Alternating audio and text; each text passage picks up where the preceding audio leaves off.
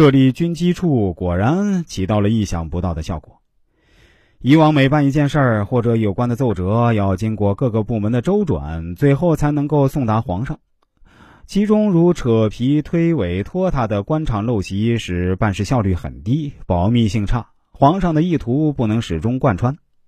而自从设立军机处以来，启动军机大臣，摆脱了官僚机构的独断专行，使雍正的口谕可以顺利地达到每一个职能机构，从而把国家大权紧紧地掌握在自己手里。设立军机处，把生杀之权操之自朕。雍正把自己推向了封建专制权力的顶峰，所以啊，军机处在皇上的直接监视下开展工作，因此处处小心，自知自律，奉公守法，营造了一种清廉的官场形象。军机处的设置，确保了中央集权的顺利实施，维持了社会的相对稳定和统一。避免了社会的动乱和民族的分裂，推动了社会的繁荣和发展，具有一定的社会积极意义。不管在雍正的正史和野史的记载中，雍正都是一个喜欢秘密行事的皇帝。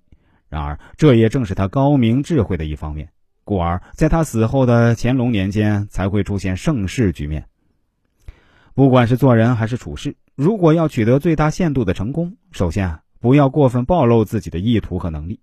只有这样，事情办起来才不会出现众多人为的障碍和束缚，办起事来就会出现事半功倍的效果。相反，我们将会受到许多意想不到环节的人为阻碍，事情办起来就难以成功了。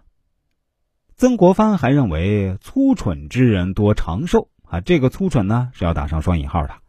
一个人如果太聪明了，需要掩盖住才好，否则你就会成为众矢之的。因此，曾国藩在必要的时候总会提醒自己表现的粗蠢愚笨一些。有人说，曾国藩能够成名的最大原因就是深谙粗蠢愚笨之道。梁启超谓曾国藩非有超群一伦之天才，在病时诸贤杰中称最顿拙。曾国藩也说自以秉志愚柔，舍困勉二字，别无他处。又说武平生短于才，爱者或料以德气相许，实则虽曾任兼具，自问仅异愚人，幸不以私智诡谲凿其愚，尚可告后坤耳。难道他真是一个粗蠢愚笨、短才之人吗？